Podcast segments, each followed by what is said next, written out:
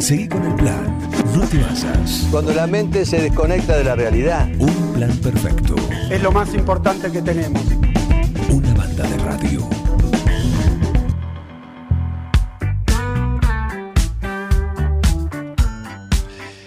Nos vamos a dar un gusto en esta mañana y realmente me, me alegra mucho. El otro día lo hablamos con el Zona Cero y le dije, no, vamos a hacerlo en la radio también. ¿Cómo no? Así que eh, fuerte el aplauso para el gran maestro Valentín Heredia. ¿eh? ¿Cómo andas, Valentín? Hola, Juan, buen día. Me gusta hablar con vos nuevamente. Bueno, el maestro del ajedrez, ¿desde, desde qué edad estás eh, frente a un tablero? Y yo me arranqué a los 7, así que es ese, hace bastante ya. Hace bastante, claro que sí, claro que sí. Sí, Nunca- ahora tengo 18. Por supuesto. Y, perdón, ¿estás despierto ya, no? ¿Ya desayunaste? Sí, sí, sí, sí. Muy bien. ¿Ya estás instalado? Eh, todo, ya estoy instalado. Perfecto. ¿Cuándo arranca la facultad? Eh, bueno, creo que 2 de abril. Todavía no me pasaron la fecha, la fecha exacta, pero 2 de abril. Bien. ¿Qué va a, estu- qué va a estudiar Valentín Heredia? Economía, Economía. economía. Perfecto. Bueno, y, ¿y cómo viene? Te, te seguimos, el otro día charlamos también, pero vimos que tuviste un comienzo de 2022 ya con mucha actividad, perdón, un comienzo de 2023 con mucha actividad eh, ajedrecística. Así es, sí, sí, estos dos torneos de corrido. Eh, y bueno, ahora planificando que más para de ahora en adelante. eh, no tengo claro todos los torneos que hay, sí tengo claro uno que es, bueno, fines de fines de abril, principio de mayo, Sí, eh, que es la, la semifinal del Campeonato Argentino Superior. Eh, eso seguramente, eso es seguro que lo voy a jugar, además es acá en Capital, estoy cerca de- del club donde se juega, así que eso seguramente lo, lo voy a jugar. bien, eso lo vas a hacer. Vos estás representando también, jugás para, el otro día me contabas que ah, jugás para obras sanitarias, pero esto lo vas, esta competencia en este torneo lo vas a hacer de forma individual o para el club. Eh, no, no, todo lo que hago es para el club, de hecho el club eh, me, me apoya mucho y, y hace posible que, que- que yo juegue eh, torneos, el mismo, bueno, eh, estas dos ocasiones ya en 2023 Sí. Eh, creo que, que hubiese sido muy difícil si no hubiese tenido una fuerte mano de- de- del club eh, en cuanto a, a la cobertura de, de, nada, de los gastos ¿no? que, que requiere jugar al ajedrez. ¿no? Es un deporte que, que es costoso y, y bueno, y por suerte tengo el club que, que me apoya mucho. Bueno, vos haces referencia porque uno de los dos torneos que mencionábamos en este comienzo del 2023, uno fue en Montevideo y el otro la semana pasada en, en San Luis, si mal no, no recuerdo. Eh, exactamente, sí. Pará, vos decís, es un deporte costoso. Y te tengo que preguntar, ¿por qué? Bueno, es costoso porque eh, por el tema de los viajes y por el hecho de ser individual, ¿no? Eh, Nosotros hace años, por vos te recordás cuando viajaba con mi viejo, bueno, Sí. con, mi- con toda mi familia en realidad, ¿no? Con mi hija también y mi hermana, eh, porque íbamos siempre los cuatro juntos a todos lados, ¿no? Hay, hay que viajar, entonces, bueno, pagar viajes, sea, no sé, en autos, sean mixtos, en lo que sea, ¿no? Pagar transporte, las estadías, porque los torneos duran varios varios días, las inscripciones, las comidas, bueno, tal, todo eso, ¿no? Entonces, eh, bueno, yo ahora estoy, tengo la suerte de estar en obras, pero pero sí que, que, si- no fuese así, eh, sí que es un deporte costoso, ¿no? Para cualquiera. Bien, estamos con Valentín Heredia, ¿eh? el talento ajedrecístico de 9 de julio que desde los 7 años, como recién contaba, está ahí haciendo su camino también en el mundo del ajedrez. Contale cómo es el camino, porque, no sé, nosotros vemos o hablamos con distintos deportistas locales, chicos como vos, de tu edad, un po- un poquito más chicos, tu misma edad, pero que son Mariano Nabone, eh, Santiago Bastarrica, el mismo Tomás Singolani, y en cada uno en su categoría saben decir, bueno, hoy estoy acá, yo quiero pasar a esta categoría, eh, el objetivo es llegar acá arriba, tengo un ranking, en el caso de Nabone, ¿no? va subiendo en el mismo a nivel internacional. ¿Cómo es el caminito en el ajedrez? Bien, eh, bueno, o sea, el mío donde estoy ahora, como empecé, ¿a qué referís? Sí, sí, o sea, vos decís, vos estás compitiendo ya en un ranking a nivel nacional, ¿hasta dónde tenés que llegar? ¿Cómo cambias de categoría? Ah, bien. Bueno, sí, eh, yo juego torneos abiertos y tengo un ranking internacional. Eh, entonces, bueno, yo juego eventos de esas características que me permitan elevar mi ranking internacional eh, hasta conseguir un título, bueno, que ese es mi primer objetivo. La ajedrez hay títulos internacionales que se consiguen al llegar a determinados rankings. el primer título se llama Maestro FIDE, y ese es el que, el que yo estoy aspirando a conseguir. Muy bien, eh, Maestro FIDE, perfecto. Después, Gran Maestro. No, es Maestro Internacional y por último Gran Maestro, el más alto. Perfecto, perfecto. Eh, acá en 9 de julio tenemos Maestro FIDE también. Eh, bueno, claro, Diego Musanti. Diego Musanti, Maestro FIDE, y que, eh, bueno, Diego es un ejemplo, ¿no? Porque Diego busca ser maestro internacional y con muy buenos resultados, y lo intenta y no para de intentarlo. Y, Diego es un jugador, digamos, con mucha trayectoria y aún, digamos, siempre intenta empujar para más, ¿no? Eh, Diego realmente eh, es un ejemplo de ese sentido. ¿Cómo es eh, la preparación que vas teniendo? Porque imagino que por un lado tenés el análisis de las jugadas, de, la táctica, la estrategia, el empezar a formar tu propio estilo de juego, pero imagino que todo esto también debe ir complementado con una, una parte, un trabajo mental. ¿Es así? Sí, sí, es así. Bueno, digamos, tiene una parte que es lo que es puramente ajedrecístico, para lo cual tengo un entrenador, entrenador de maestro internacional.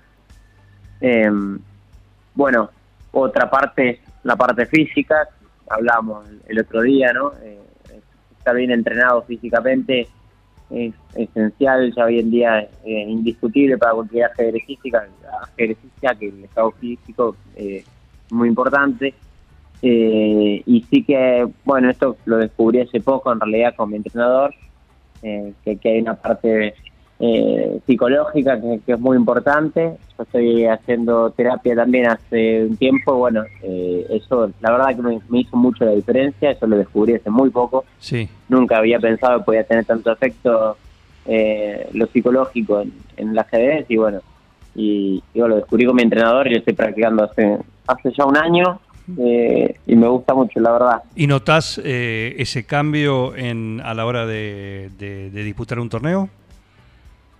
Sí, la verdad que gigante en cuanto a mi entendimiento del deporte en sí eh, y, la, forma en la que transito el proceso es totalmente distinta y, y, bueno, y además que me ha dado resultados. O sea, yo desde que lo hago conseguí los mejores resultados que, que, he conseguido desde que desde que empecé eh, todo el año pasado. El año pasado fue el mejor año de, mi vida físicamente. Y, bueno, y espero poder seguir en ese rumbo este año para, para conseguir el título. Bueno, te, lo vemos eh, que físicamente le metes gimnasio también. ¿Eso tiene que ver con, el, eh, con esa preparación física o eso ya va por otro lado? A ver, a mí siempre me gustó, o sea, justo yo soy el tipo que siempre le gustó eh, entrenar y hacer de otros deportes, o sea, siempre he hecho de todo, fútbol, no sé, gimnasio, handball, siempre he hecho de todo porque me gustó. Tenis. Eh, pero obviamente que, que, sí, que, que, forma parte de la, de la preparación como ejercicio, sí, lógico. Muy bien. Eh, y ya a esta altura de, tu carrera, como vos decís, desde los siete años que estás eh, no solo jugando, sino compitiendo, porque desde esa edad, como bien lo, decías, y has tenido tus títulos también eh, por esos buenos desempeños. ya, ¿cuántas veces cambiaste el estilo de juego? O si también esta preparación mucho más profesional, si querés, y más completa, te obligó a definir eh, un estilo heredia de juego? Y la verdad que yo creo que fue fluctuando mucho tantos años, creo que, fue cambiando un montón eh, constantemente. Por ahí yo no me daba cuenta y me empecé a dar cuenta ahora. Eh, pero te diría que el cambio radical se dio hace más o menos Sí, eh, un año y medio, dos, un año y medio, quizá que, que hubo como un, clic y, empecé a, hacer las cosas distintas. Eh, creo que, que, fue ahí. o sea, fíjate lo que te digo, muchos de la cantidad de años que yo, fueron muchos en los que eso, creo que, que la forma, que, que los modos fueron los mismos, el, el estilo fue el mismo, y, y hace un año y medio, dos, que, que eso cambió. ¿Y cómo vivís la competencia? ¿Cómo vi- vivís el, torneo? Porque hay algunos torneos que son cortos, pero por ahí otros que tenés distintos, eh, varias jornadas, ¿no? En cuanto a la, competencia. Eh, ¿Te pones nervioso hoy por hoy? ¿Cómo lo, lo encarás a la hora de, sentarte frente al, al rival con el tablero de por medio? Y nervios siempre, siempre. eh, creo que, que es algo inevitable en cualquier deporte. Eh, pero, porque bueno, te genera adrenalina, ¿no? E ir a competir por algo eh, es, es, es algo hermoso, o sea, al mismo tiempo que, que te da nervios, pero eh, lo que trato de hacer siempre es disfrutarlo. Sobre todas las cosas, me di cuenta de que, de que cuando lo disfruto, todo me sale mejor eh, y que es compatible vamos disfrutar y, y seguir siendo muy competitivo ¿no? porque a veces se cae en el error de creer que bueno que disfrutar de competir no es ponerse meta ¿no? Claro. Es simplemente ponerse la meta de disfrutar y no de tener resultados y en realidad eso sí se puede equilibrar y yo lo estoy entendiendo eh, creo que bien Eh, entonces bueno nada eh, trato como objetivo principal de disfrutar y cuando pasa eso todo sale bien la verdad que, que al menos a mí me funciona a mí así Eh, ¿Te ha tocado situaciones, se hablan entre, lo- entre los rivales? ¿Te ha tocado alguna, al- alguna oportunidad en la cual algún rival en una partida te, te boquee un poquito Mm, para sacarte de, concentración? esa- ¿Esas cuestiones? Bueno, sí, puede ser. No, no, no tan así porque el ajedrez en el sentido de un deporte un poco más, eh, Caballeroso. no sé, la, claro, vamos a decirle caballeroso. Eh, entonces por ahí no se dan esa- esas situaciones, pero sí, sí que, que ha pasado por ahí alguna vez, pero no no es eh, como, como en otros de que te van a ganar o algo así, sino eh, meter presión desde otras cosas. En el ajedrez, bueno, se pueden preparar las partidas, se- las partidas de cada un jugador están publicadas, entonces todos pueden ver eh, mi estilo, lo que yo hago, lo que no, lo que sé, mis Sí. conocimientos. Y entonces en base a eso se pueden preparar cosas. Y, y bueno, por ese lado sí que alguna vez me han tirado, pero, pero bueno, no, no, no hay que no hay que moverse ni preocuparse por esas cosas. ¿Qué- te han Hay dicho? que tratarla como lo que son. Hola, ¿cómo andás? ¿Voy por tu reina? Eh, no, bueno, esas cosas no. no, esas cosas no. Esa no, bien, perfecto. Perfecto. Bueno, eh, así que se te viene un año, o ya estás transitando, un año en el cual vas a tener que eh, repartir tu tiempo entre el ajedrez. ¿Cuánto le metes de, de entrenamiento? En cuanto, en No cuanto a lo, a lo no ajedrez, ¿no? Durante la semana. Porque Sí. ahora lo vas a tener que compartir con el estudio. Sí, no, no, bueno, no es algo fijo. Eh, sí, lo único fijo es que tengo clases todas las semanas con, con mi entrenador. Eh, pero después lo que hago yo individualmente, eso no, no sabría decirte porque no es algo físico fijo como, te- como si dijeras, no sé, al gimnasio voy todos los días una hora y media, ¿no? Sí. Eh, la verdad que con el ajedrez no llevo eso. Antes lo hacía, pero es uno de los cambios que he dado y que noté que a mí personalmente me funciona mejor, y es que lo hago cuando siento que lo quiero hacer eh, y que lo voy a hacer mejor, entonces, bueno, es como que puede fluctuar un día y- u otro, eh, pero sí que me, que me resultó más productivo llevarlo de esa manera. Bien, bien, bien. Bueno, Valentín, eh, nos alegra mucho, ¿eh? Me alegra mucho a mí personalmente porque lo cuento lo que, lo que dije la otra vez. Durante un tiempo no nos vimos y para mí seguía siendo el chiquito. ¿Sí? El Valentín Sí. chiquito. Y de repente me saluda en la calle una persona que lo tuve que mirar dos veces porque ya... Para no arriba. Yo no miraba para abajo más, lo estaba mirando para arriba, ¿sí? Grandote, musculoso.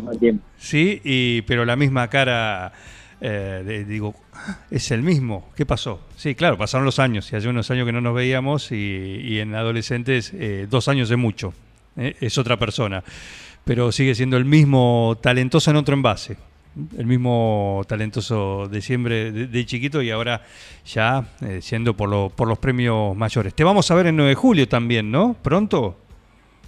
Compitiendo, me Eh, refiero. Exacto, sí, compitiendo. Bueno, en mayo, 25, 26, 27 y 28 de mayo se va a hacer un abierto internacional Sí. con la presencia confirmada ya de, de- de jugadores de, de elite, de acá nacional y bueno, jugadores de afuera también. Eh, va a ser un torneo muy grande, promete mucho, se van a repartir 500 mil pesos en premios eh, y bueno, va a ser todo ese, ese fin de largo. Eh, es un torneo de los que me gustan, pues son a ritmo muy lento, eh, así que espero que todo salga bien y estar ahí y poder competir. Muy bien, maestro. Muchísimas gracias. Es un gusto charlar con vos. Un gusto, el gusto es mío, gracias a vos. A seguir metiéndole y, y te vamos a seguir convocando, ¿eh? porque te vamos a seguir durante todo el año. Así que prepárate. Perfecto, ¿eh? gracias. Un gran Sí. abrazo. Un abrazo. Otro de los talentosos que tenemos acá en 9 de julio, en este caso Valentín Heredia, con 18 años ya está, y desde los 7, ¿no? Frente a un tablero y disputando partidas en muy alto nivel. Y por supuesto lo seguimos. ¿eh? Seguí con el plan. No te vayas. Da ganas de venirse a vivir acá. Un plan perfecto. Una banda de radio. Crack total.